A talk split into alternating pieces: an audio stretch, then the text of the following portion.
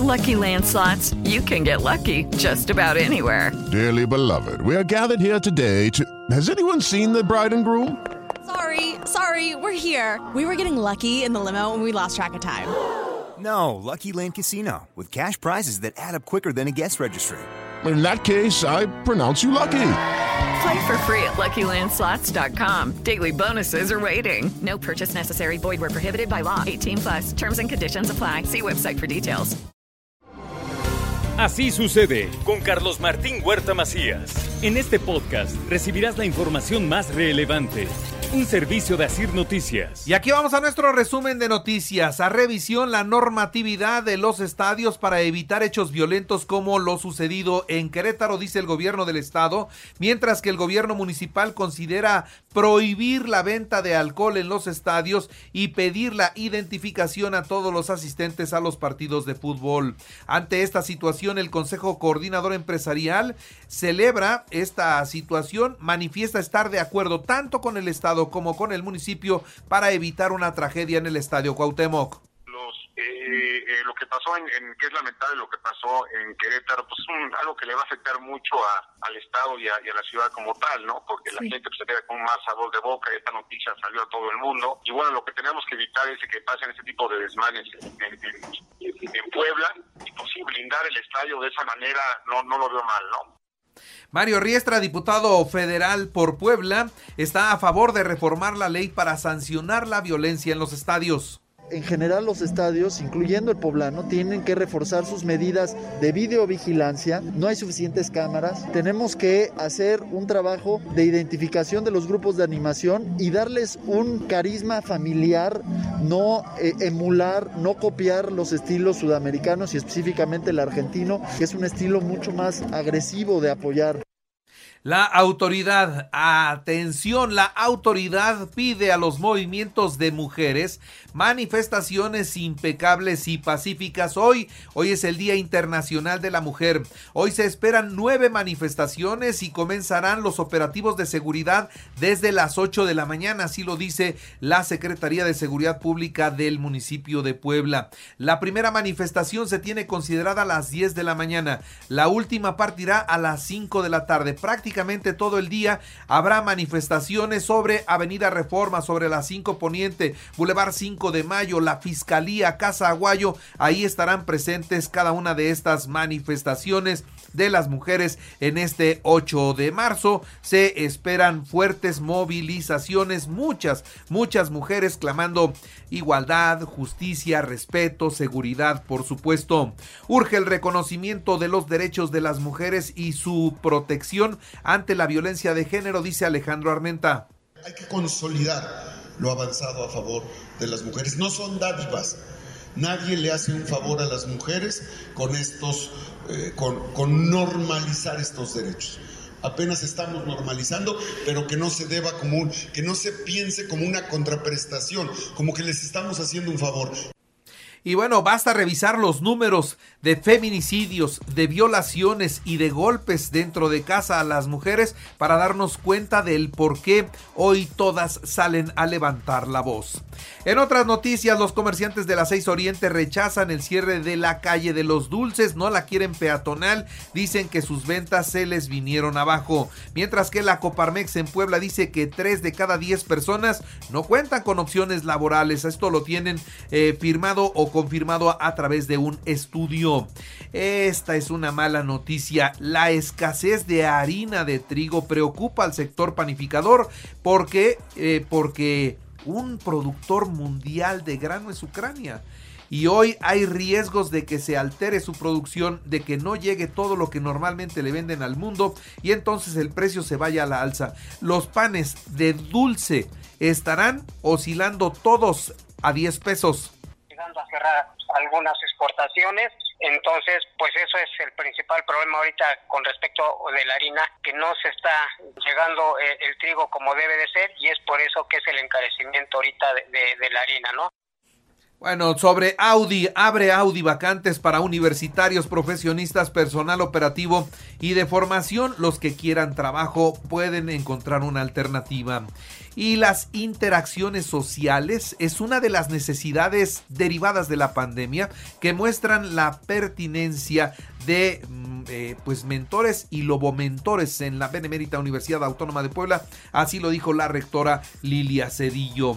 El gobierno celebró la participación pacífica y ordenada durante las elecciones extraordinarias que se celebraron este pasado domingo. Y por cierto, Javier Sánchez Espinosa, hermano del arzobispo de Puebla, resultó el ganador de la presidencia municipal en Teotlalco. Así que ahí gobernará él. Del martes 8 al jueves 10 de marzo habrá jornada de vacunación en 74 municipios de la Mixteca Poblana para los de 30 y más, así lo dio a conocer la Secretaría de Salud y actualizó los datos COVID. Del fin de semana fueron 300 nuevos contagios, 10 muertos, 164 hospitalizados, 25 graves y la curva se mantiene a la baja. En la información nacional e internacional, déjeme decirle que la Fiscalía de Querétaro ya giró al menos 15 órdenes de aprehensión en contra de elementos plenamente identificados como los protagonistas de la violencia en el estadio de la corregidora. Mauricio Curi, gobernador de Querétaro, confirmó que uno de los heridos perdió su ojo, pero reitera que al momento todos vivos se descartan muertos. La Secretaría de Gobierno de Querétaro confirmó que algunos de los heridos incluso fueron llevados a Jalisco en helicóptero y aseguran que 22 de los 26 lesionados que habían sido internados fueron dados de alta. El presidente de la República culpó al neoliberalismo de los hechos violentos ocurridos en el estadio de Querétaro. Sí, del neoliberalismo es la responsabilidad de todo lo que sucedió en Querétaro, según el presidente de México. Además, negó culpa por parte del gobernador, quien dice lo está haciendo bien.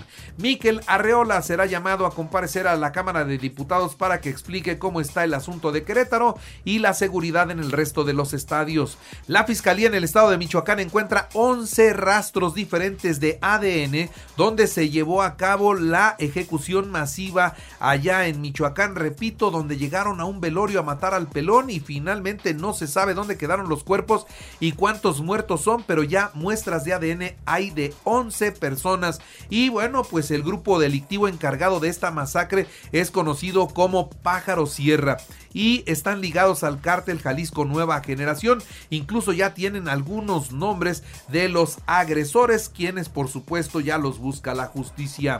Y un tribunal federal, esta es otra noticia bomba, un tribunal federal suspendió la autorización ambiental para las obras de los tres primeros tramos del tren Maya. Así que sigue con problemas el tren, veo difícil que se concluya esa obra. Este sexenio no lo va a terminar evidentemente. De enero al 7 de marzo, escuche usted esto, el Registro Nacional de Personas Desaparecidas y No Localizadas contabilizó 357 mujeres desaparecidas, nada más en lo que va de este año, ¿eh? Solo en lo que va de este año hasta el día de ayer 357 mujeres desaparecidas. Por eso la virulencia de sus manifestaciones y eso es lo que las enoja tanto. Ante esta situación el presidente de la República le pide a las mujeres marchar sin violencia este 8 de marzo, Día Internacional de la Mujer. Por lo pronto se ha montado un dispositivo muy importante para resguardar Palacio Nacional. Hay vallas de 3 metros para que las mujeres no se acerquen a Palacio Nacional. La Comisión Federal de Competencias, la COFESE, pide a los diputados evitar la reforma energética porque dejarían en manos de un monopolio del Estado el crecimiento de la energía. No habría competencia y ante esto la calidad del servicio se iría abajo. Más de 1.7 millones de ucranianos han salido de su país. ¿Por qué? Por la guerra. Seis mexicanos más llegaron a Rumania huyendo de los ataques de Rusia. También este país, Rusia, anuncia treguas locales en algunas ciudades ucranianas para permitir la evacuación de civiles de este conflicto. Esto tras la muerte de 13 personas durante el estallido de un misil en una panadería. La verdad es que no los están dejando salir aunque la guerra continúa, pues resulta inviable la solución en el corto plazo. Esto quien lo considera el presidente de Francia, Emmanuel Macron. Dice que Putin, el presidente ruso, tiene un discurso hipócrita al proponer los corredores humanitarios, pero en la realidad nada de esto está sucediendo. Y bueno, en los espectáculos, César Bono está grave, ¿eh? César Bono está grave, él ya tiene 71 años de edad y tiene un problema de úlcera estomacal que le ha sangrado y le ha provocado hemorragias que lo tienen lo tienen en terapia intensiva. En los deportes, la Liga MX reanuda sus partidos este fin de semana. No se suspende ni uno solo. Hoy se realizará la asamblea de dueños donde se definirá el futuro del Querétaro y las medidas de seguridad en los estadios. El técnico del Querétaro, Hernán Cristante, denunció amenazas a sus jugadores y a sus familias. Su equipo está quebrado anímicamente, así lo dijo. Y otro que está grave es Tomás Boy. Tomás Boy, el jefe Boy, como lo conocimos cuando jugó en Tigres, en la selección mexicana y después como entrenador, tiene una tromboembolia pulmonar que pone en peligro su vida.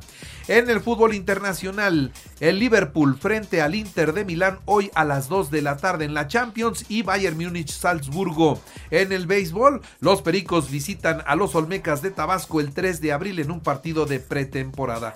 Y recuerde que así sucede está en iHeartRadio y ahora puede escuchar a toda hora y en cualquier dispositivo móvil o computadora nuestro podcast con el resumen de noticias, colaboraciones y entrevistas. Es muy fácil, entre a la aplicación de iHeartRadio, seleccione el apartado de podcast Elija noticias y ahí encontrarán la portada de Así sucede. Así sucede con Carlos Martín Huerta Macías. La información más relevante ahora en podcast. Sigue disfrutando de iHeartRadio.